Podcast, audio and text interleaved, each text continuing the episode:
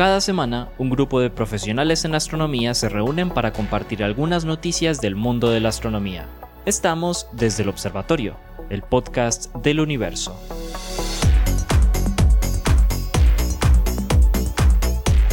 Hola a todos, bienvenidos a un nuevo episodio de Desde el Observatorio. Este es el podcast del pregrado de Astronomía de la Universidad de Antioquia, que desde el año 2021 ya, eh, octubre del 2021 no se me olvida, eh, estoy en colaboración con, con este gran proyecto eh, de los profesores, todos profesores del pregrado de Astronomía, quienes nos acompañan el día de hoy, por cierto, para saludarlos rápidamente, el profesor Pablo Cuartas, Jorge Zuluaga, Germán Chaparro, Juan Carlos Muñoz y les mandamos saludos a Esteban y a Lauren, quien les habla aquí, Adriana, desde Bogotá. Hoy Bogotá está bastante soleado. ¿Cómo estamos por en aquí? En cambio, hoy estamos grises aquí, Adri, en ¿Ah, en Medellín, serio? sí.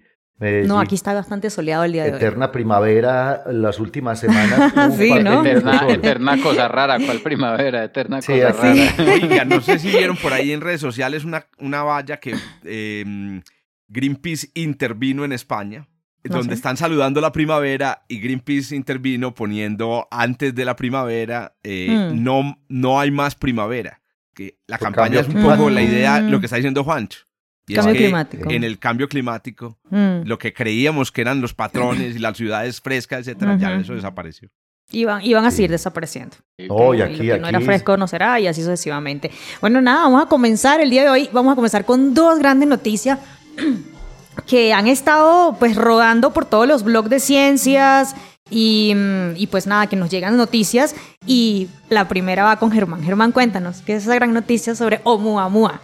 Listo, bueno, entonces venga les cuento. Resulta que eh, les quiero recordar que este objeto llamado 1 y Oumuamua es un objeto bastante peculiar que llamó la atención de los astrónomos en 2017 y tiene que ver con su denominación oficial que es 1I. Sí, obviamente deben saber, pero pues eh, les cuento, 1I significa que fue el primer objeto catalogado, digamos, eh, en la familia de los cometas como interestelar. Normalmente a los cometas se les pone el nombre C, entonces se llama I.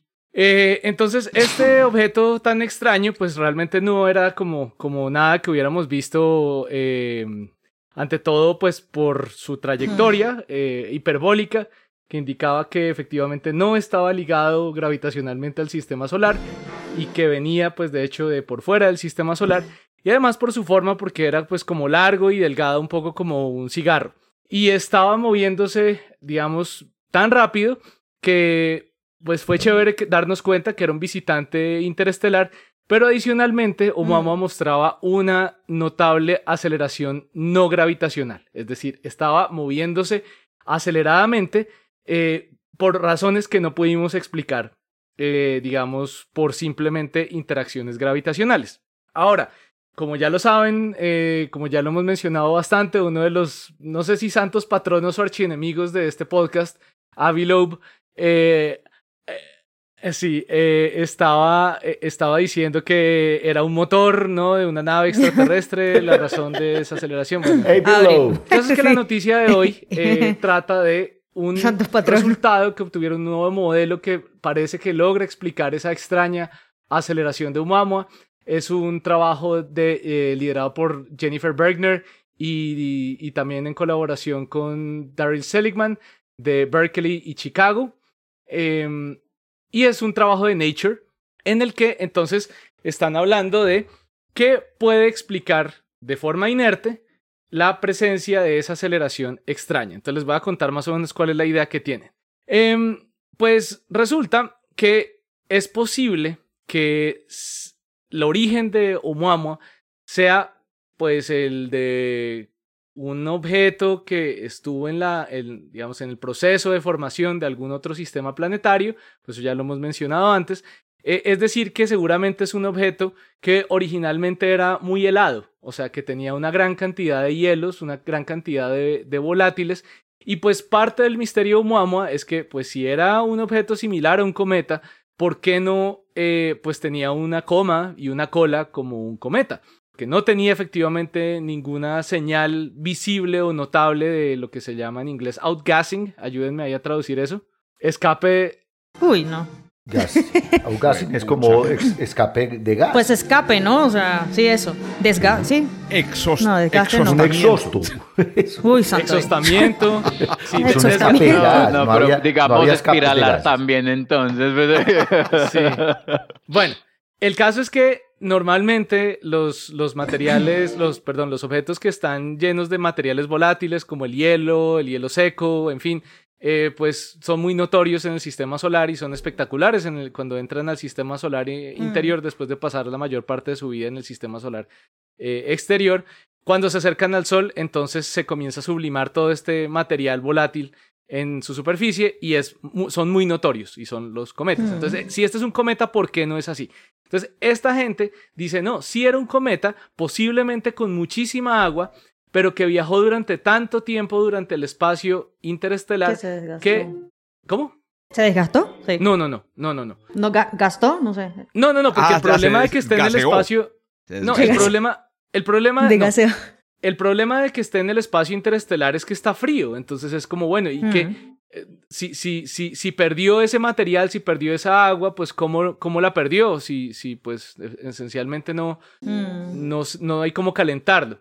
Entonces ellos, pro- eh, los autores, proponen un mecanismo que es eh, calentamiento por rayos, có- bueno, no calentamiento, no, realmente no, es más bien como una alteración por rayos cósmicos. Ellos lo llaman, el term- eh, eh, lo llaman eh, como una alteración radiolítica o un proceso radiolítico, en el cual rayos cósmicos eh, procesan el hielo de agua y a través de reacciones muy conocidas experimentalmente, eh, porque normalmente estas son reacciones que buscamos entender para saber cuáles compuestos orgánicos y no orgánicos habían en las regiones de, formación planetaria y en las regiones de formación estelar, eh, muy posiblemente esas reacciones de los rayos cósmicos contra el agua lo que hacen es desprender el oxígeno del agua y formar H2, formar hidrógeno molecular. Donde parte de ese hidrógeno molecular se escapa, pero parte se queda. Parte se queda como hidrógeno molecular congelado. Y si ese hidrógeno molecular congelado, o que, que de hecho muy posiblemente se está formando pues todo el tiempo, no muy rápido, pero se está formando consistentemente, si lo acercamos al sistema solar interior, un objeto que donde casi toda su agua ya se ha convertido en hidrógeno molecular, entonces al calentarlo, él comienza a hacer ese outgassing, pero es outgassing de hidrógeno molecular, que no es muy notorio. Entonces, la explicación que ellos dicen es que ese outgassing de hidrógeno puede explicar esa aceleración. Es como si le pusiéramos un pequeño motorcito, un pequeño motorcito donde él entonces al calentarse comienza a emitir gas de hidrógeno y eso lo ayuda a empujar, lo ayuda a acelerar, por lo menos mientras está paseando por el sistema solar interior. Ya una vez sale, pues deja de tener esa aceleración y deja de tener ese outgassing y eh, bueno, esa, esa es la explicación. Eh, como les decía, la explicación está sustentada pues en modelos que ellos pues, pues presentan en el artículo, eh, pero también en trabajo experimental que muestra que efectivamente es muy posible y de hecho eh, eficientemente se forma hidrógeno molecular a partir de procesamiento de hielo de agua con radiación de alta energía. Entonces, eh, esta hipótesis podría, podría, digamos, fortalecer la... Yo creo que es la hipótesis nula que tenemos la mayoría de, de- de personas que hemos visto esa, esa noticia, pues de personas en el medio, digamos, de astronomía, en, en- en- de esa noticia, eh, y es que Oumuamua no fue un objeto, pues, extrañísimo, patológico, eh, obviamente no, un, no una nave interestelar, sino más bien pues un cuerpo cometario que eh, ha pasado tanto tiempo en el espacio interestelar que su, su composición Perdió ha cambiado de forma absolutamente natural. Mm. Eh, perdió sus hielos de agua, eh, pero pues por procesos de nuevo perfectamente naturales.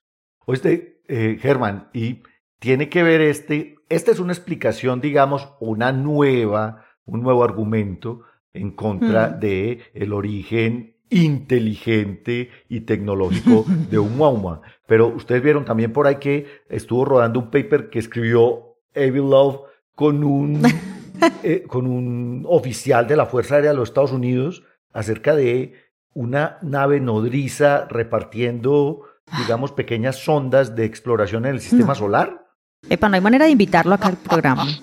de verdad. No hay manera de invitarlo. Ese no es el, no, ese no es el subject de este programa. Eso es en otro. donde lees el tarot. me refiero a que el, el tarot. El, Beloved, pues yo no sé, ¿será que el viejito ya le está dando. No, yo no eh, sé. Senitud, o sea, demencia, senitud. Sí, porque alguien, alguien que ha sido, piénsenlo así, o sea, Alguien que ha estado en el medio académico, astrofísico, mm. pues es que el tipo es un profesor de Harvard, Sí. A esta altura de la vida está, no sé, pues está encontrando a, Dios en términos de, de, estas ideas medio locas de que hay una nave nodriza, exploradora de una civilización enviando sondas de exploración a los planetas del sistema solar.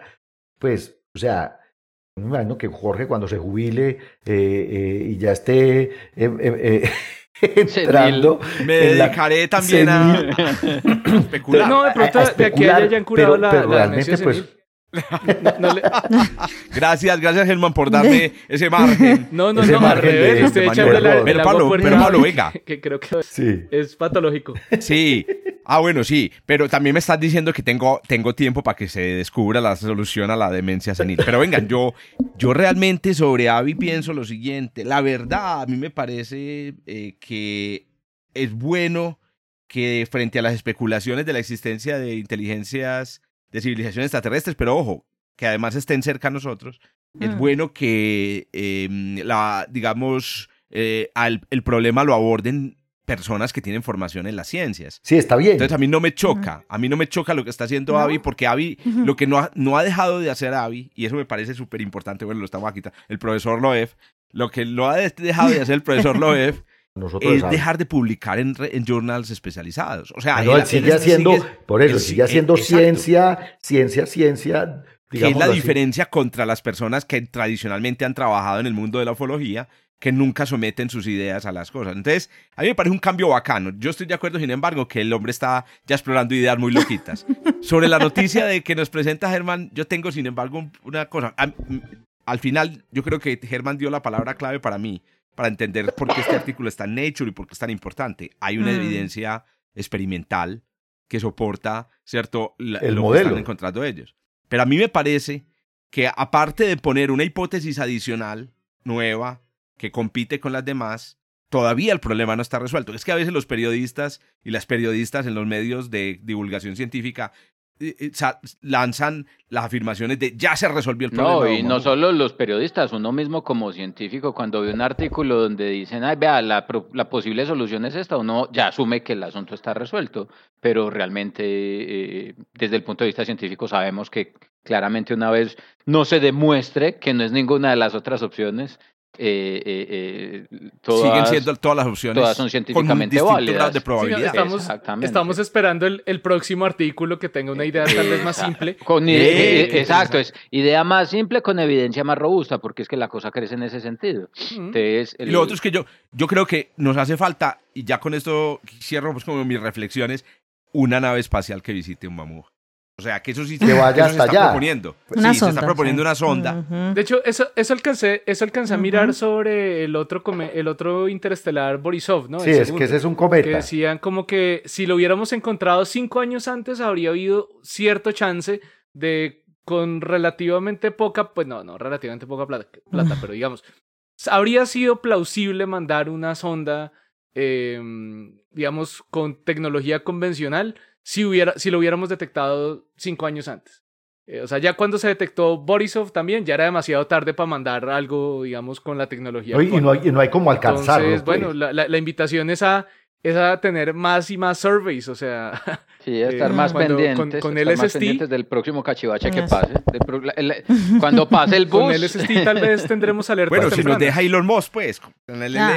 Además, este bendito Skyline de Digo, dice que el LSST, el perdón, Vera Rubin. El Vera Rubin. Perdón, perdón.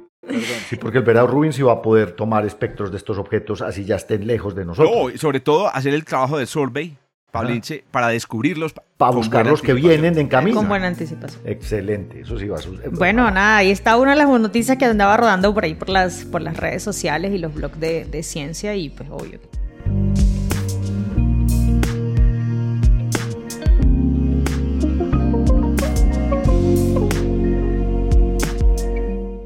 Nos vamos con la segunda super noticia de esta semana y el profe Pablo, cuéntenos. Bueno, yo les traigo un science, un science de hace unos días que fue publicado por Robert Herrick y Scott Hensley. Eh, el uno hace parte de los científicos planetarios del Jet Propulsion Laboratory, del JPL, y el otro hace parte del Instituto Geofísico de la Universidad de Alaska en Fairbanks. Yo no había visto, pues, digamos, mucha gente de la Universidad de Alaska, pero efectivamente este señor es un geofísico y la noticia tiene que ver con, curioso, pero uno habla de geofísica planetaria, pues geo se refiere a nosotros, pero claro, siempre extendemos, digamos, la geología entonces hacemos estudios geológicos en Marte o en Venus o en un cometa. Es una cosa, digamos que tendríamos que empezar a buscarle la palabra, pero ya por, por, por tradición, digámoslo así, por extensión, estudiar la geología planetaria es estudiar todos los fenómenos, digamos, físicos al interior de un planeta que producen cosas como los volcanes. El vulcanismo, pues es bien conocido en nuestro planeta, tenemos una actividad volcánica permanente, especialmente en las regiones donde hay eh, interacción entre las placas tectónicas, en el medio de, los, de las placas oceánicas, donde hay lo que conocemos como dorsales, hay salidas de material desde el interior del planeta, donde hay plumas también, el caso como Hawái, por ejemplo, o, eh, Islandia, que son plumas activas de material que emergen desde el manto terrestre y que expulsan material y crean volcanes. Pues los volcanes son una cosa común y fueron en la historia del sistema solar comunes también. Hay, hay, todavía vulcanismo en Io, por ejemplo. Io es el lugar más volcánico del sistema solar, o sea, en proporción, Io tiene más actividad volcánica que la Tierra incluso. E incluso hemos encontrado criovulcanismo, la, la expulsión de material en Enceladus, la expulsión de material en Tritón, bueno, etcétera, etcétera. Creíamos que un planeta como Venus estaba muerto en términos volcánicos, digámoslo así, debido a que el, digamos, la evolución térmica en el interior de Venus, pues eh, perdió el agua. Venus tiene lo que se conoce como un manto seco. Nosotros tenemos un manto activo con convección que produce de hecho la tectónica porque tenemos una cantidad de agua todavía en nuestro manto, pero el manto de Venus en principio se creía seco y creíamos que Venus pues básicamente era un planeta inactivo volcánicamente, a pesar de que lo que habíamos visto en los mapas de radar producidos por la, por la misión Magallanes a principios de la década de los 90 era que las superficies basálticas en Venus pues no eran muy viejas. Eh, hay una forma de calcular la edad digamos, promedio de una superficie en un planeta o en una luna, si uno hace un conteo de la cantidad de cráteres que puede encontrar en esa superficie. En Venus hay un problema porque la atmósfera es absurdamente densa y posiblemente produzca una erosión increíble, pero aún así se puede calcular, digamos, la edad, la antigüedad de una cierta eh, superficie sobre un planeta y lo que nos mostraban los mapas de radar hechos con la sonda Magallanes en los años 90 era que sí, Venus posiblemente había tenido una actividad volcánica intensa en los pasados cientos de millones de años. Se calculaba que las zonas, eh, digamos, basálticas más nuevas en Venus podían tener del orden de 800 millones de años, pero creíamos que ya no había actividad volcánica.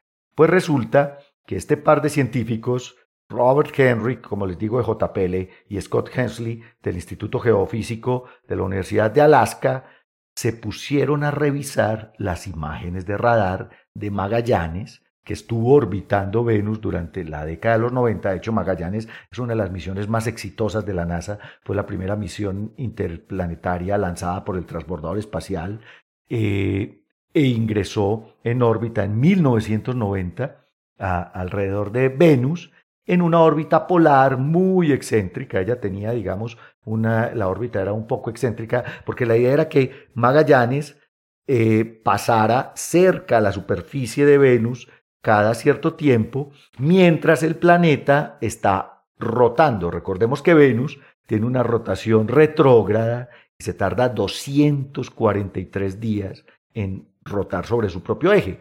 Eso de alguna manera le permitía a Magallanes pasar varias veces sobre la misma zona, aunque quedaban pues solapadas, y hacer estas tomas de radar que hacía, digamos, de norte a sur en el, en el, sobre la superficie de Venus, que finalmente pudo mapear más del 85% de la superficie de Venus en radar. Pues estos señores se pusieron a revisar las imágenes de radar de Venus, un montón de imágenes. Son asombrosas, no sé si las han visto. Sobre, sobre todo sobre lo que se conocen que eran conos volcánicos, eh, digamos, eh, regiones donde había habido en algún momento una actividad volcánica evidente. Pues resulta que en la región de un volcán muy famoso en Venus, es, famoso en Venus, pero nosotros no lo conocemos, se llama el volcán Maat. De hecho, Maat es una diosa egipcia que tiene que ver como con la iluminación, con la justicia, la diosa Mat.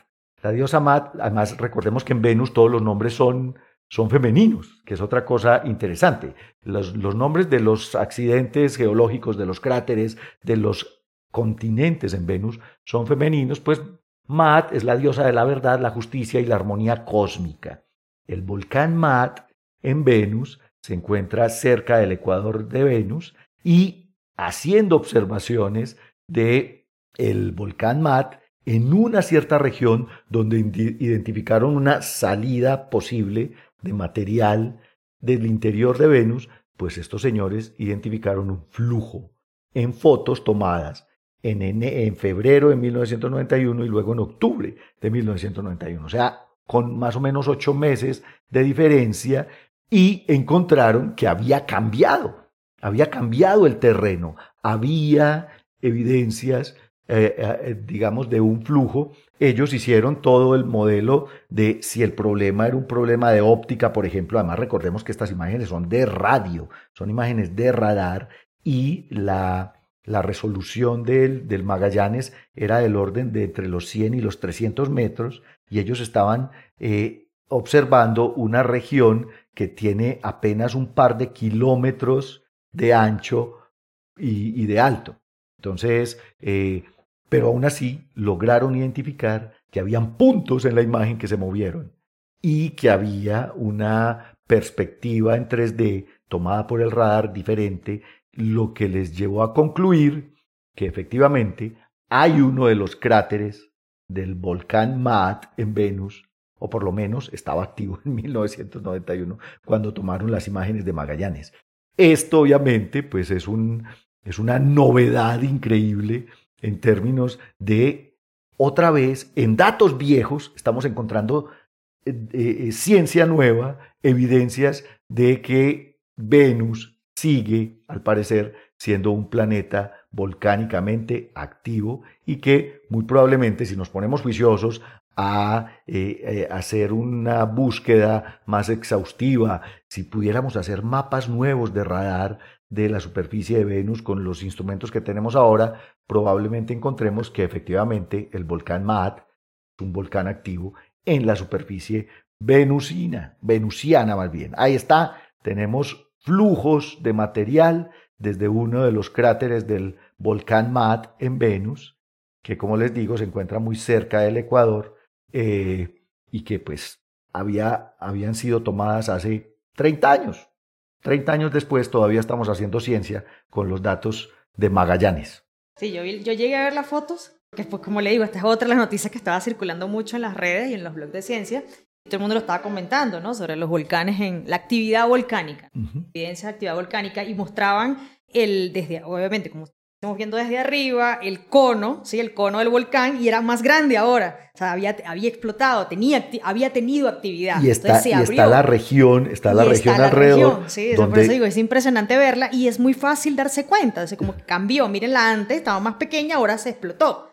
Ahí se ve. Y ellos, ellos identifican, identifican puntos en la imagen que se movieron, o sea, fluyeron en esos ocho meses entre una foto y la otra y, eh, o sea, lo que uno está viendo ahí es el reguero. Hay un reguero de material con ocho meses de diferencia entre las imágenes de febrero y de octubre de Magallanes. Es una cosa increíble. A mí también me fascinó la noticia precisamente, pues porque en estos días estaba en la clase de ciencias planetarias hablándoles a los muchachos de vulcanismo y de cómo pensamos que puede ser el vulcanismo en Venus, que puede ser de hecho, eh, como ya no tenemos tectónica en principio, son plumas. Entonces muy probablemente el volcán Maat está, digamos, soportado sobre una pluma activa en el interior de Venus todavía. Esto es una cosa genial.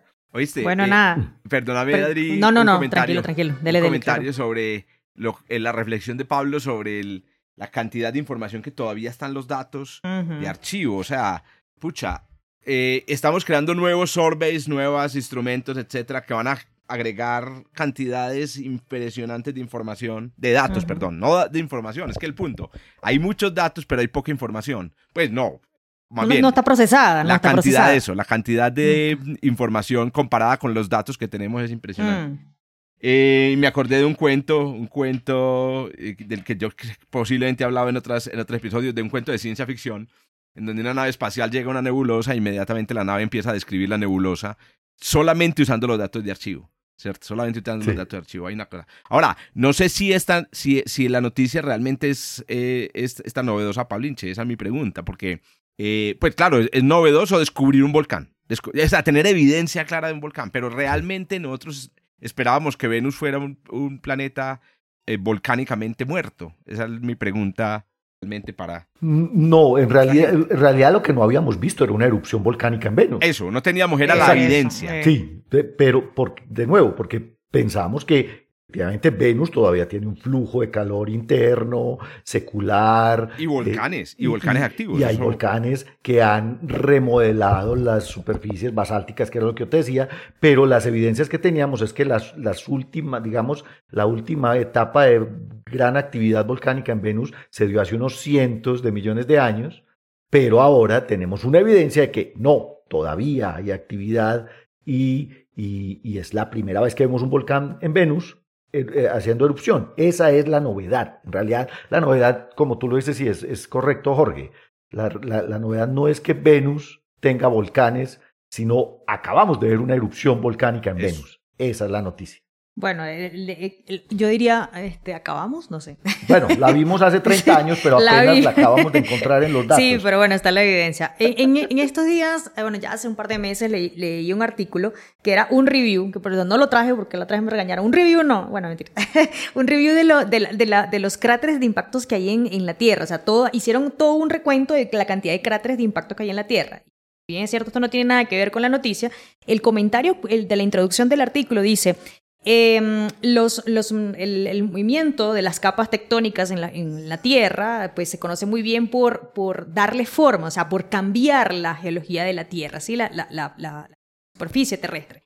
Y en ese artículo incorporan a los impactos meteoríticos como también como parte de esos procesos geológicos. Entonces, es, es natural que, que también busquemos replicar, extender esos procesos geológicos que conocemos aquí en la Tierra para estos, estos planetas también. O sea, esperaríamos poder reproducir la información que podemos ver aquí en la Tierra eh, en, en estos otros planetas. Y eso también me hizo recordar el, el capítulo este de, de- del el otro podcast del profe Jorge, donde hablaban casualmente sobre los cráteres de impacto en el sistema solar. Entonces son claves, eh, la actividad volcánica y los, y los impactos meteoríticos son claves justamente para entender la- el, el cómo cambia la superficie de estos planetas. Chévere.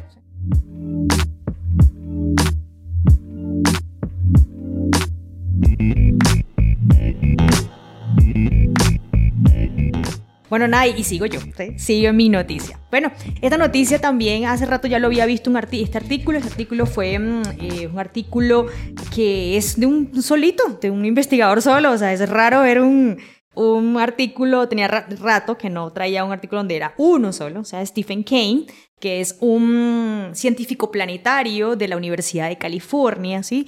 Y él aborda una pregunta, una pregunta bastante interesante y es, ¿por qué si hemos descubierto en otros sistemas planetarios, como por ejemplo en TRAPPIST 1, que es súper conocido, em, los famosos planetas super Tierra, ¿sí? O sea, planetas que tienen varias masas de la Tierra.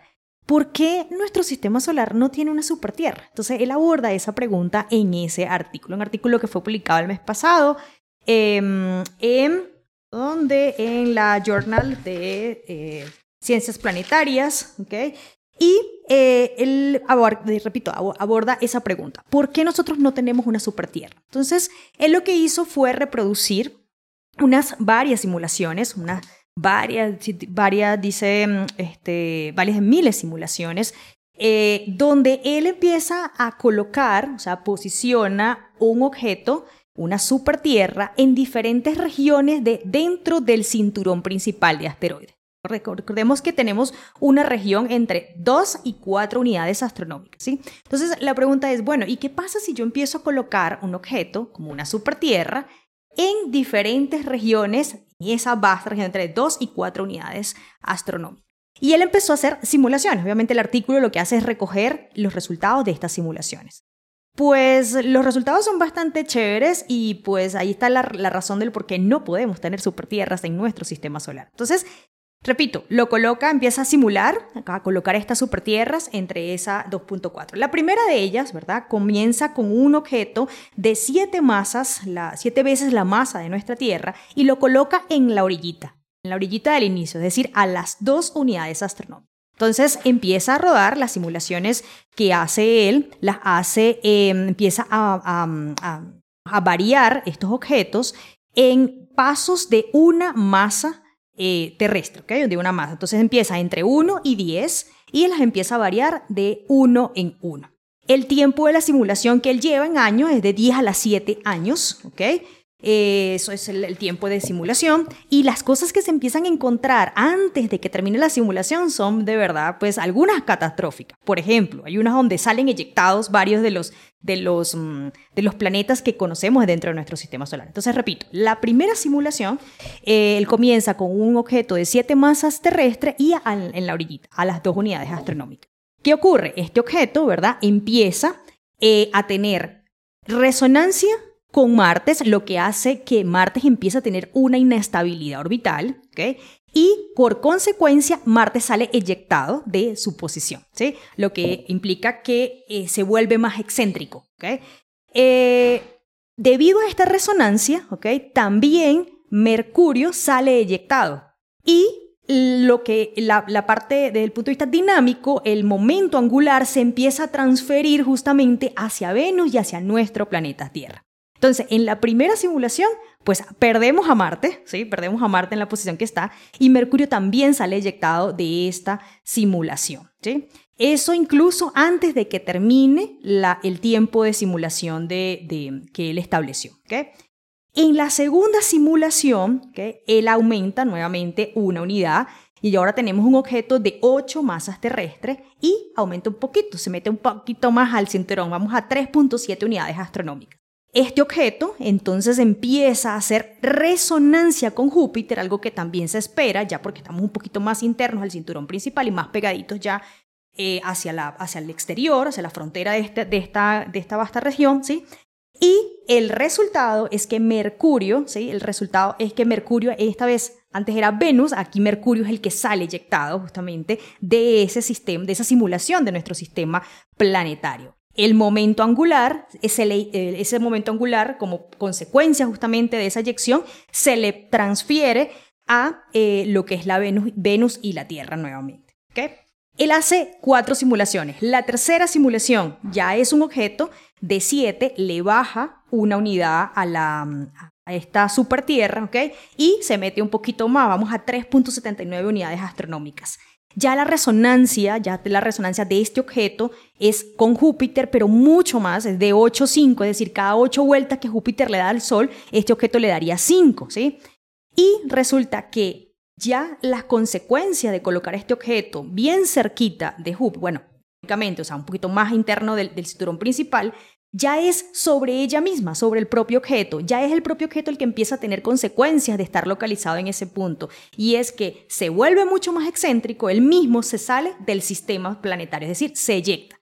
Em, va incluso, según la simulación, y esto lo hace aún sin terminar la simulación, en el, a los 3.5 millones de años, eh, lo hace en, dentro de la simulación. Y cae de un, un, semieje mayor de entre 10 y 30 unidades astronómicas. Entonces, en la tercera simulación, cuando ya estamos más internos en el cinturón principal, em, es ella misma la que es perturbada, ya no son los otros planetas. Cosas que ya ven en esta tercera simulación, los grandes planetas como Júpiter y Saturno se ven pocos alterados, pero pues ella es la que sufre, digamos, las consecuencias. En la cuarta y última simulación eh, ya vuelve, sigue eh, a siete eh, masas terrestres, ¿ok? pero está ya casi que en la frontera, está a 3.80 unidades astronómicas, repito, es entre 2 y 4, así que está casi en la frontera, y registra nuevamente una, una resonancia con Júpiter, de la misma de 8 en 5, eh, pero ya empieza a perturbar, ya es a los grandes, a Saturno, ¿ok? Incluso se empieza a transferir esta, estas consecuencias de, perturbación orbital hacia, incluso hacia Neptuno. Entonces, eh, las conclusiones es, número uno, eh, él, habla, por ejemplo, dónde haber colocado, dónde, dónde hacer las simulaciones, pues en este vasto eh, espacio, ¿okay? que es el cinturón principal, que aparte es un lugar lleno de escombros, lo que nos dice a nosotros de justamente indicios de la formación planetaria en nuestro sistema solar. Eh, y número dos, eh, por pensar en un objeto de varias masas, de la, la, masa de nuestro, de nuestro planeta, pues lo que colocaría es una inestabilidad orbital muy grande, incluso en varias zonas de el, del cinturón principal. A mí me llamó la atención el por qué no colocarlo, por ejemplo, no, no él no se, no, no, no se mm, imaginó, no se sopesó, digámoslo así, colocarlo en otra zona eh, para ver qué ocurría. Simplemente, pues, lo vio a nivel de, lo colocó en, en, este, en este espacio y yo pienso que es precisamente por eso, porque pues es el espacio justamente donde, digamos, podríamos hacer ese tipo de simulaciones y dos, donde hay indicios de, restos de formación planetaria. ¿sí? Entonces, nada, ahí están las, conclusiones, digamos, generales es, no podemos tener una super tierra em, debido, o, si la tuviésemos, pues traeríamos inestabilidad en cualquiera de las regiones que él se plantea. Pero, pero ¿sabes, ¿sabes, Adri, que siendo, digamos, aquí un poco crítico con el, con el modelo del, de, de, del, del artículo, que pues efectivamente eh, la idea no es que no tenemos una supertierra porque despelotaría la dinámica del sistema solar. La idea es que nunca se formó es distinto, ¿sí me eh, entiendes? Sí, claro, o sea, no, la tenemos, sí, pero la pregunta es, bueno, ¿y qué ocurriría si la tuviésemos? El jugo a ponerla ahí y efectivamente la interacción gravitacional con todo el sistema, pues va a despelotar el sistema. Que lo diga el profe de mecánica celeste que está que se habla. Pero...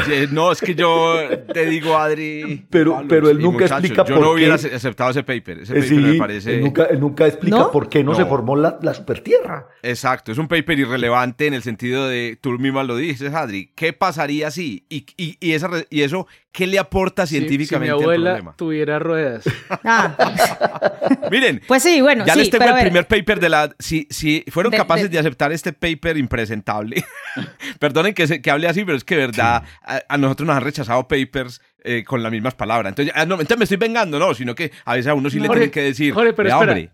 Espera, espera, es que yo, yo, quiero aprovechar para hablar de un artículo que nos publicaron hace poco que no hemos no, yo no he hablado de, este artículo en, en, el podcast, pero he tenido ganas y creo que esta es una, una buena oportunidad para hacerle un artículo que surgió a partir de, de, una, de una charla que tuvimos con Pablo hace como unos 5 o 6 años sobre precisamente la estabilidad de los sistemas que nosotros creamos con eh, síntesis planetaria. O sea, cuando dejamos que el disco evolucione y los planetas se forman donde se forman, no donde queremos. Donde queremos. no donde queremos, sino donde se forman. Forman. ¿Qué pasa con las interacciones gravitacionales? ¿Son importantes o no son importantes? Eh, y entonces, claro, me, llama muchísimo poderosamente la atención que aquí haya cuatro simulaciones. Eh, nosotros corrimos. Cuatro ejemplos, cuatro ejemplos, están, cuatro, son ah, cuatro ejemplos. Ok, eh, nosotros corrimos en el clúster de la universidad alrededor de, de 200 simulaciones con, no me acuerdo, como con 5000 planetas, una vaina así. y encontramos que de hecho eh, menos del 10%, la mayoría de los casos, eh, tenemos algún evento que, digamos, significativamente cambie la órbita. Es decir, que, claro, si nosotros acomodamos un planeta en un mal lugar, pues lógicamente no podemos esperar muchísima estabilidad. Pero con la distribución de masa, que de, masa y, y, distribución orbital que con, lo que, con lo que normalmente se forman estos planetas con, eh, con, con, lo que, con la física que conocemos hasta ahora de cómo se forman los planetas, realmente es relativamente improbable y es, e, es muchísimo más improbable para, para planetas alrededor de, de, de, nanas, de nanas y de, sí, ante todo de nanas. de estrellas pequeñas. ligeramente, ligeramente más probable en estrellas tipo, tipo Sol que haya como alteraciones en, en las órbitas, pero por lo general eh, encontramos que era muy poco probable. Y nos, nos lo aceptaron sin pelear mucho. Fue, fue, fue liderado por, por, un estudiante mío de la Universidad de, del Atlántico. Antes de ese trabajo empezó antes de que yo me viniera para acá. Les quería comentar rápido, pues, ese, ese, artículo. No, pero ¿saben qué? Yo lo una de las una, una de las primeras cosas que yo hice, yo dije, yo sé que los muchachos han, hecho este tipo de simulaciones y yo me fui a buscarlos y dije, ¿será que los referenciaron o no los referenciaron? Ah, no, no, no están. No, porque hay, una, hay, una, hay, una, hay una idea de paper, primera idea de paper de este, de este programa. Vamos a hacer un paper, eh, invitamos a Kane de, de, de coautor, en donde uh. preguntamos, ¿qué pasaría si el Sol tuviera una compañera binaria? Y ponemos la compañera binaria a 50 unidades astronómicas, a, a 40, a 30 y miramos en qué momento desbarata el sistema solar. Hombre, no jodas. Jodas, hombre, Kane, si me estás escuchando, no jodas. No, pero en serio, sí, esos son, esos son los juegos. Jorge le pone esos, esos los taches al aire, ¿cierto? Jorge, Jorge le pone esos juegos de a sus estudiantes de mecánica del este. Él, Jorge le pone. Estoy ofendido. Sí, eso es, eso es un juguete de mecánica del este y es que, eh, ¿qué pues, pasaría si? No, la idea es que él jamás explica por qué no hay una supertierra. Y el ¿Mm? problema de que nosotros no tengamos una supertierra es, que no, es un problema dinámico, sino un problema de cómo se forman los planetas, en dónde se forman pues los planetas. esa no es una pregunta que, que, que, nosotros hemos hecho, por ejemplo, y que puede ser interesante para echarle un ojo a simulaciones o nuevas tandas de simulaciones, es eh, exactamente la distribución de supertierras. Eso es algo que la verdad ni siquiera se me ha pasado por la cabeza. Seguramente han habido otros trabajos al respecto, pero yo no, yo no sé realmente qué sistemas más probablemente crean supertierras o no. En eso estamos. Oiga, me acordé es un problema esa pregunta. Por ¿Qué sistemas forman supertierras y qué Otro, un trabajo parecido que yo estaba haciendo con un estudiante de maestría de la Nacional, que ya, ya se graduó hace rato y ya me debes el artículo, si me está escuchando, Q. eh, no, en algún momento miramos era el, tema de la zona de habitabilidad y entonces nos dábamos cuenta de algo relativamente obvio y es que cuando hay migración de planetas gigantes, eh, pues ya no quedan planetas en la zona de habitabilidad es que los grandes botan pasaban a todos esos, los esos gordos arrasando con todo y ya. Los gordos.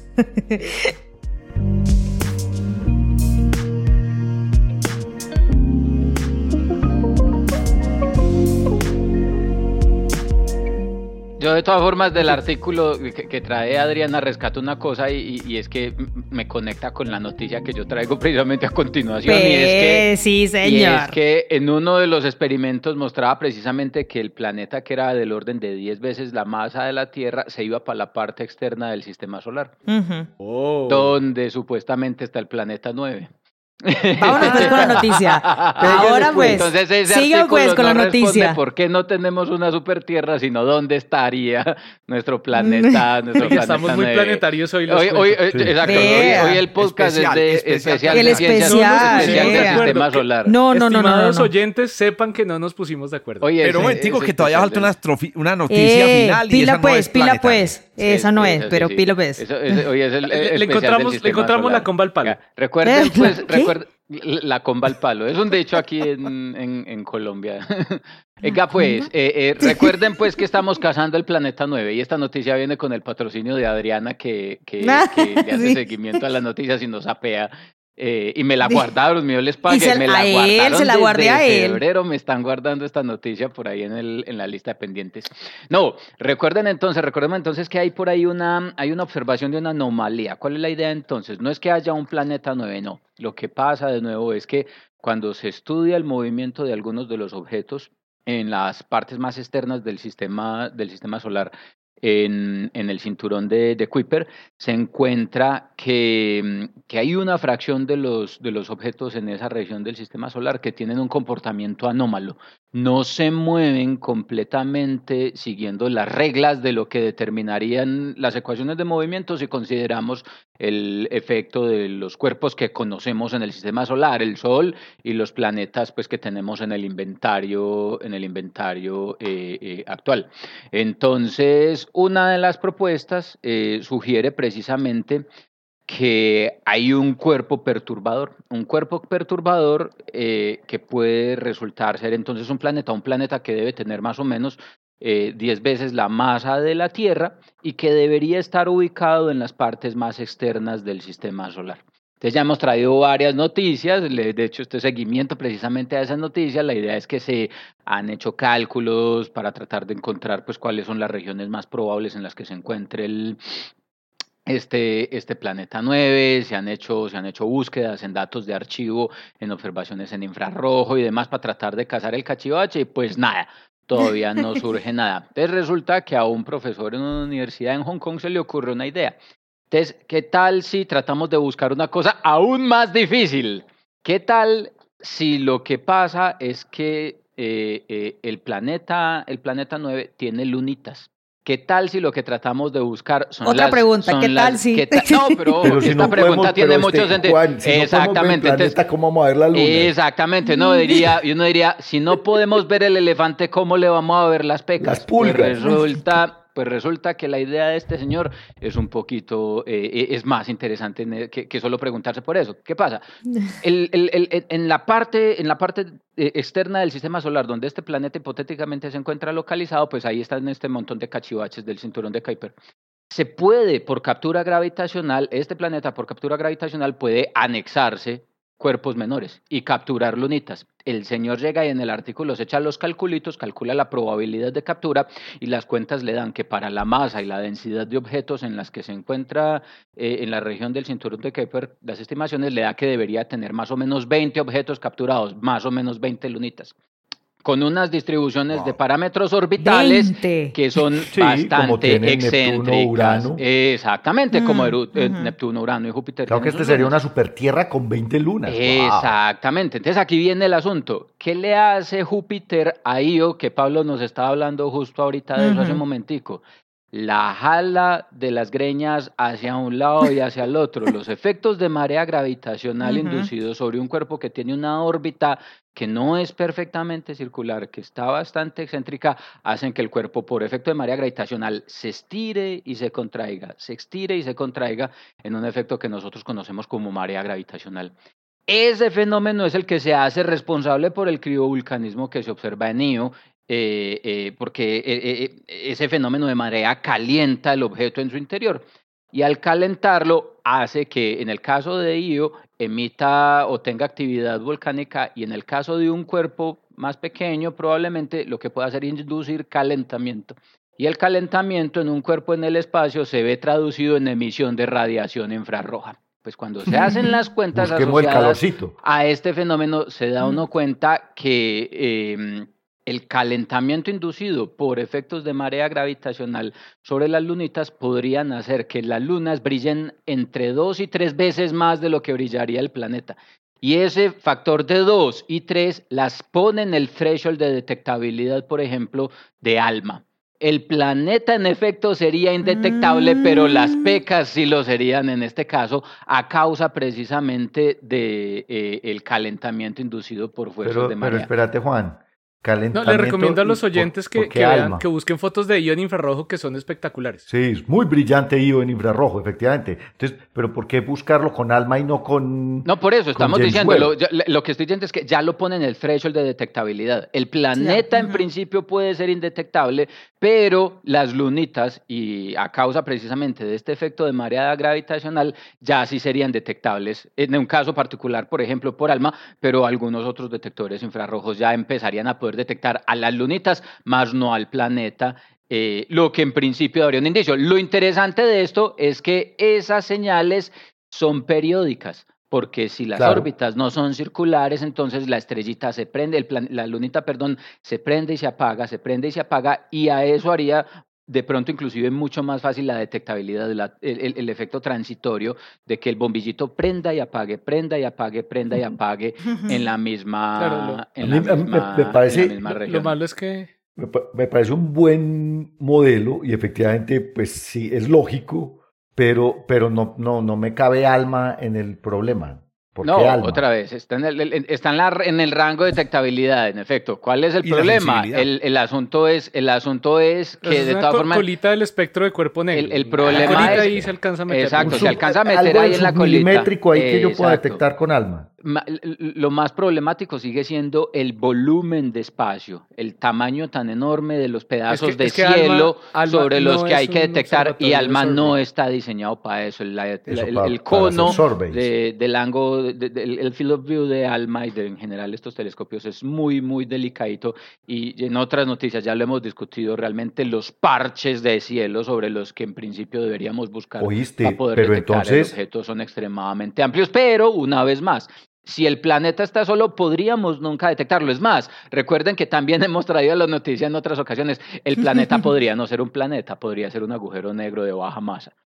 O podría ser también un grumo de materia oscura, en cuyo caso, en cuyo caso nunca lo podríamos detectar, pero detectaríamos el efecto de marea gravitacional inducida sobre los objetos que orbiten a su, a su, a su alrededor. Y esto abre una segunda o una tercera o cuarta puerta a la posibilidad, a la posibilidad de búsqueda de este, de, este, de este cachivache que a la luz de las simulaciones que nos estaba comentando Adriana, pues en efecto sí, porque no tenemos un planeta, una Tierra eh, eh, gigante en el sistema solar interior, como dice Pablo, porque no deformó, pero ¿por qué no deformó? Porque muchos pudieron haber migrado a la zona externa. Juanca, pero ayúdame a eh, contextualizar eso un poquito respecto a los otros planetas de nuestro sistema solar. Entonces, ok, entonces tenemos un, un planeta que tiene una luna que le ejerce unas fuerzas de marea que genera vulcanismo, ¿no?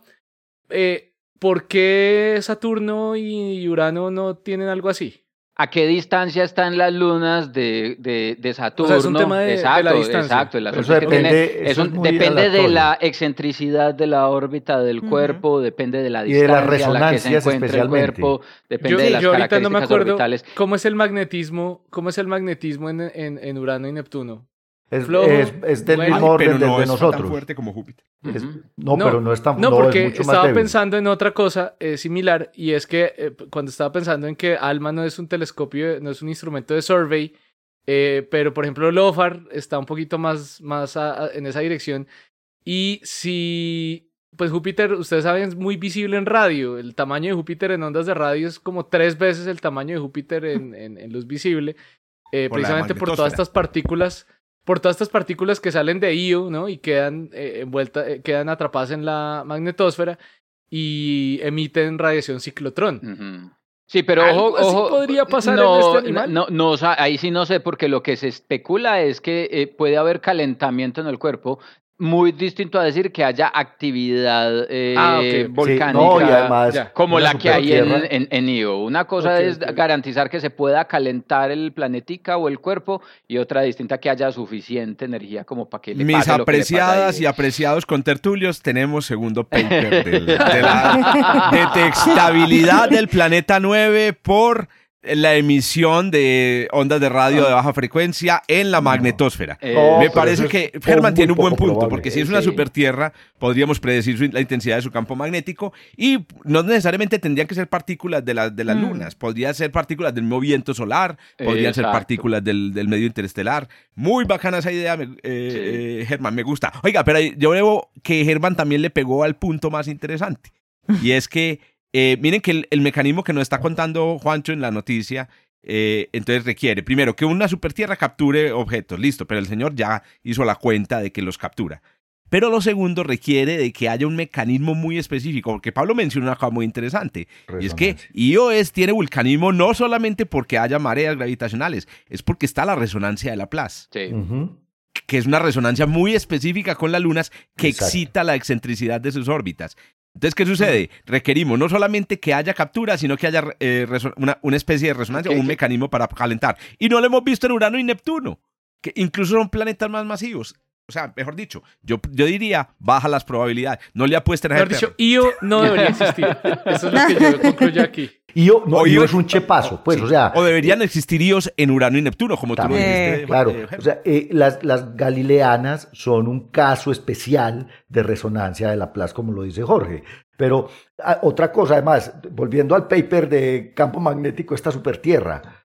A estas alturas, Jorge, ¿vos crees que le podemos detectar algún campo magnético a una supertierra?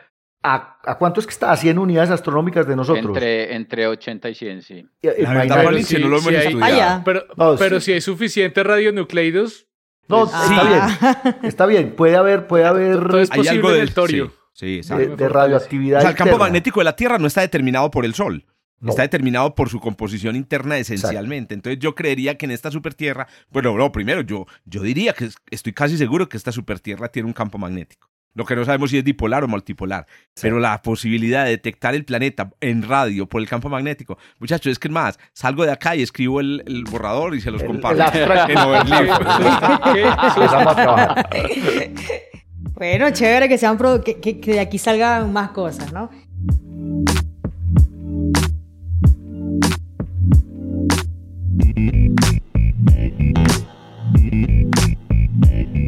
Y pues nada, vámonos con el- la última noticia del día de hoy. Oiga, después la de esta la- clase de ciencias planetarias, Sí. Ajá. después de esta clase de ciencias planetarias, vamos al mundo real. bueno, Vamos si Esteban estuviera aquí me diría, astrofísica. vamos por fin al mundo donde las, ocurren cosas interesantes, que son las estrellas. No, como me toca de último, esta vez me tocó de último, siempre el, de- el- el último paga el hecho de que tiene que afanarse un poquito, entonces voy muy al grano de la, de la noticia. Eh, esta noticia que es, es, digamos, eh, o surge a partir de un paper que fue publicado recientemente en el Astrophysical eh, Journal por un grupo de investigadores de una diversidad bastante amplia de instituciones, pero básicamente en el fondo está la Universidad de Tokio que, que apoyó, pues digamos, a la mayoría de los investigadores. Em, el paper se titula, eh, el, el- el paper, como les digo, fue publicado en el Astrophysical Journal y fue- se titula eh, Aprendizaje de máquina detecta la multiplicidad de las primeras estrellas en eh, datos de arqueología estelar. Entonces, hay varias co- cosas que me llamaron la atención. Yo no sé ustedes, eh, colegas, cómo escogen los papers, pero ah, el título es muy es, es una, es un factor decisivo. Es muy a la hora de suge- escoger. A mí me sugestivo. llaman la atención los títulos. Claro, no claro. hay el Sugestivo. título. Miren que muchas veces traemos el título y terminamos criticando el título porque el resto del artículo es... es- Yo no les digo porque si no me lo robo. Eh, ah, eso es muy importante, Germán. Yo no revelo mi paper, sino No, media él hora nunca, antes. nunca, sí, él hay que saber es eso, hay que meterse el Yo- mismo yo- día. Yo, yo no, no les voy a contar de dónde lo saco. Ave María. Bueno, el caso es que me en Twitter, encantó. él los ve en Twitter a veces, Germán los ve en Twitter. Yo abandoné Twitter, ¿Ah, sí? pero No, sí Muy la sabia decisión. les puedo, les puedo eh, chivar que no es en Twitter. Ah. A mí me lo pasa Pablo en, una, en, un, en un grupo de WhatsApp que tenemos por ahí. Bueno, mentiras que no. El caso es el siguiente. No, me llegan. Yo sí, yo sí leo mucho Twitter. Entonces, miren la combinación de dos palabras claves aquí. Aprendizaje de máquina, machine learning, pues como lo conocemos, que es, Hmm. eh, digamos, eh, un sinónimo, y aquí pues podríamos discutirlo, de inteligencia artificial, que ahora está tan, tan famoso. Bueno, que ahora la inteligencia artificial es una cosa mucho más amplia. Eh, y eh, arqueología estelar. Ah, eso me parece. Esas dos cosas me, inmediatamente eh, me, me llamaron la atención. Ah, no, pero es que la arqueoastronomía suena por otro lado. Arqueología Exacto, no es arqueoastronomía, sino arqueología estelar. Por eso digo que es una cosa como chévere. Bueno, les cuento muy rápidamente entonces de qué se trata. Se trata de primeras, las primeras estrellas en el universo. ¿Qué sabemos nosotros sobre las primeras estrellas en el universo? Nosotros sabemos sobre las primeras estrellas en el universo que debieron haber sido muy masivas, y esto es una cosa que se sabe de curso de astrofísica estelar, y es que cuando eh, no hay metales, entonces el- los gases se enfrían mucho más lentamente. Metales, pues en astrofísica, significan elementos más pesados que el helio. Los gases se enfrían más lentamente y lo que llaman la mínima masa en el proceso de fragmentación de una nube es grande. Entonces las estrellas, las primeras estrellas del universo son masivas, fueron masivas, ¿cierto? Primer, primer dato. Un dato que no conocía, que aprendí en este paper, es que no solamente eso, sino que se sabe más o menos cuál es la masa mínima que tuvieron las estrellas. O sea, el límite de del para esas estrellas. No, no, la mínima. O sea, que sería como el límite de fusión la- nuclear. Ah, ok. El límite para ser renanas marrón. Aparte, Algo así. aparte varía porque como no solo es hidrógeno, sino que abunda mucho neuter- deuterio, la cosa es, es Ah, interesante, además había más de complica, complica la cosa. Pues les digo que existe una probabilidad del 95% de que las primeras estrellas del universo fueran más pesadas que .65 masas solares. Ese dato es interesante porque en el presente la mínima masa es de .08 masas solares. ¿Cómo sabemos que son .65 masas solares? Pues porque resulta que las estrellas de masa menor que esa eh, viven una edad mayor que la edad del universo. Y hemos detectado cero estrellas. Las estaríamos viendo. Eh, estaríamos viendo estrellas con cero metalicidad. O sea, enanas de población 3. Enanas de población 3.5 prácticamente. Porque resulta que esta, sí, no, población 3, que es, es una, palabra muy clave también en esta, en esta discusión. Bueno, muy bien, entonces, ¿qué sucede? Tenemos muchos problemas. bueno, ¿qué pasa? Tenemos unas ideas teóricas sobre cómo eran las estrellas de, digamos, las primeras estrellas del universo. Uno de los grandes problemas que tenemos, y aquí va ya el core del paper, es si estas estrellas nacían como las estrellas hoy en día en cúmulos.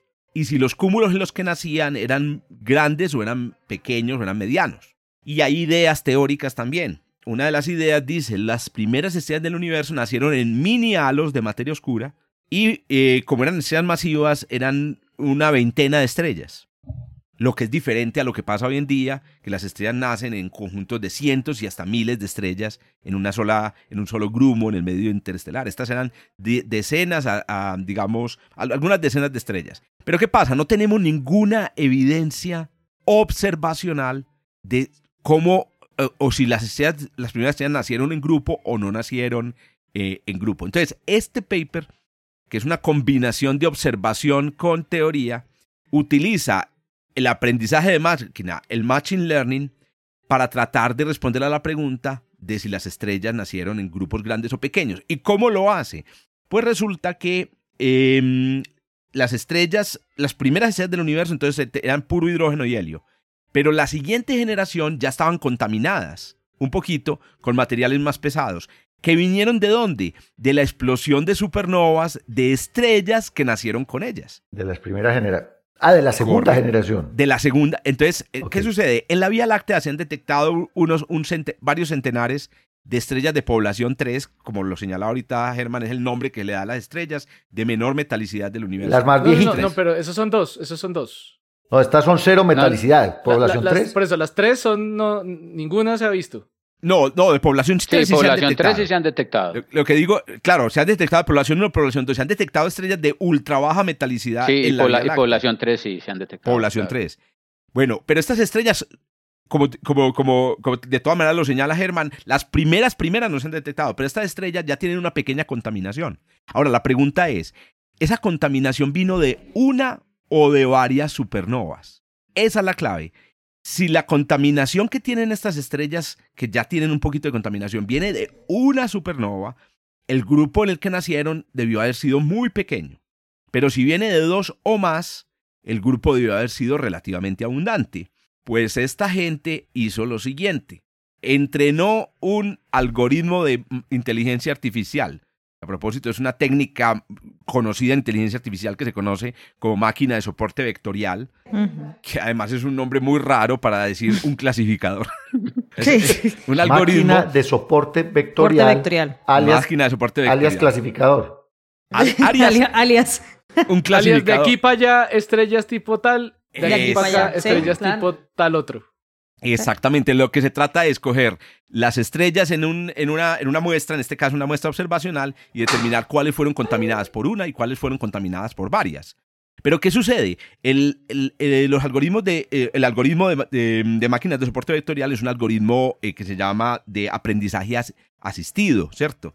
Aprendizaje, eh, aprendizaje digamos, supervisado. supervisado. ¿Qué significa? necesita, que estar el ser humano necesitas un, set de entrenamiento. Necesitas un conjunto de estrellas que tú sepas, ¿cierto? Que son de un tipo o de otro. Y no las tenemos. Estamos jodidos porque no las tenemos. No sabemos. Claro. Hicieron una simulación. Me pareció excelente el artículo. Además, yo leí el artículo y dije, maldita sea, esta es una buena idea. Esta idea la hubiéramos hecho con, con los estudiantes de la Antioquia. Cogieron em, simulaciones de explosiones de supernova y crearon estrellas contaminadas con uno y contaminadas con dos supernovas. Ahora, es más fácil decir que hacer. Entrenaron el algoritmo, eh, el SBM, esta máquina de soporte vectorial, y se lo aplicaron a una muestra real de estrellas, de más o menos 500 estrellas de población 3 de la Vía Láctea. ¿Y qué descubrieron? Pongan la atención, descubrieron que la mayoría de las primeras estrellas del universo estuvieron contaminadas por más de dos supernovas. Entonces, es la primera evidencia. Se, se, creaban en grupos más grandes de lo que pensábamos. Se creaban en grupos más grandes. Ahora, otra vez, un teórico como Juan Carlos Muñoz, ¿cierto? Me va a decir, pero claro, eso es lo que, eso es lo que esperábamos. Sí, pero es que tenemos en este artículo la primera, digamos... No, evidencia, no, yo lo entiendo, yo entiendo. Una cosa es lo que se escribe en la servilleta y otra lo que se ve. Es distinto, para mí eso es claro. Eso es. Entonces ahí tienen pues, tenemos ya, gracias a la inteligencia artificial y a un algoritmo que se pueden programar relativamente fácil, tenemos la primera evidencia de cómo eh, y de, decir que, las estrellas, las primeras estrellas en el universo, fueron contaminadas por varias supernovas porque nacieron en grupos de decenas de estrellas. Grupos grandes. ¿Oíste, Jorge? Muy interesante. Pero mm. es que estaba pensando aquí y es que nosotros, para poder entrenar el algoritmo, ellos usaron una simulación. Sí, ¿cierto? porque, no, porque por lo dijo, que no, lo tienen, no lo tienen, es que no hay. Para tú poder entrenar necesitas alimentarla con lo que esto sí es, esto no lo es. Ellos simularon, simularon esa primera generación de estrellas. Correcto. Entonces, lo que tú, lo que tú haces es, eh, coges una estrella con la, la, composición original del universo, ¿cierto? Y haces explotar mm. una supernova. Ahora, hay unas suposiciones muy especiales y es que, y esto también los, teóricos y las teóricas lo saben muy bien, y es que el material que sale de una supernova no se eh, mezcla homogéneamente con el medio interestelar.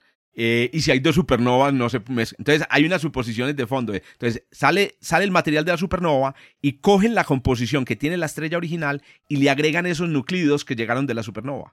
Entonces, ¿qué, ¿qué, descubrieron ellos? Que si una sola supernova contamina, entonces la, la distribución de los núcleos es una. Si, es, si hay dos, entonces hay una pequeña variación en la composición de núcleos, de núcleos y eso es lo que permite diferenciarlas unas a las otras. Entonces, lo hicieron artificialmente con un grupo de estrellas em, y con ese grupo de estrellas artificiales entrenaron la máquina. Y después la máquina las encontró la máquina, en la muestra real de estrellas de población 3 de la Vía Láctea. Exactamente. Porque eso es otra cosa. hablando de la servilleta. Dale, dale. eso, es otra cosa interesante que yo quería, digamos, eh, anotar, y es que cuando uno piensa en que vamos a ver las primeras estrellas del universo, mm. piensa que hay que mirarlas más allá de la radiación cósmica de fondo. Pues, o sea, piensa que uno tiene que estar mirando cosas lejísimos, pero no, es que, es que aquí en la Vía Láctea también se formaron estrellas hace 13 mil millones de años. Me parece, no lo había pensado para los cursos. Hay que decirle a la gente eso. También aquí cerquita están las estrellas de las primeras estrellas del universo. Claro, están las estrellas más viejas del pues. universo. De hecho, aquí ya hemos encontrado sistemas planetarios con más de 10 mil millones de años de antigüedad. ¿Qué, este, este, capítulo va directamente para las clases. ah, no, obviamente, no, pero que vamos para la, que a veces sacamos eh, temas, ¿sí? Sí, y cosas que hemos, que, ¿sí? que hemos, por ejemplo, ah, ya, esto hay que redefinirlo en la clase. Deberíamos, ¿sabes qué, Adri? Hacer, hacer un, un, análisis, hacer una lista de las cosas que se deben cambiar de los libros de, de los libros de texto. A partir del podcast. Eh, a partir del podcast. Ahí está el otro especial. Ahí está el otro especial. Muy bien. o que bajo la, bajo la opinión de nosotros, obviamente, ¿no? o sea, ahí está, cosas, pues, claro, sí, son cosas que lo que nosotros, que nosotros consideramos que debería cambiar basado obviamente ya en las discusiones previas de los artículos. Nada, y con eso fue, nos despedimos. Eh, nada, que nos sigan siguiendo. Eh, este fue un súper episodio de Ciencias Planetarias. Bueno, creo que no cabe duda en eso. Y pues nada, nos escuchamos y nos vemos nosotros en otra oportunidad. Chao, chao. Chao, chao. Un abrazo a todos. Gracias por escuchar desde el observatorio. Encuéntranos en Spotify y muchas más plataformas de podcast.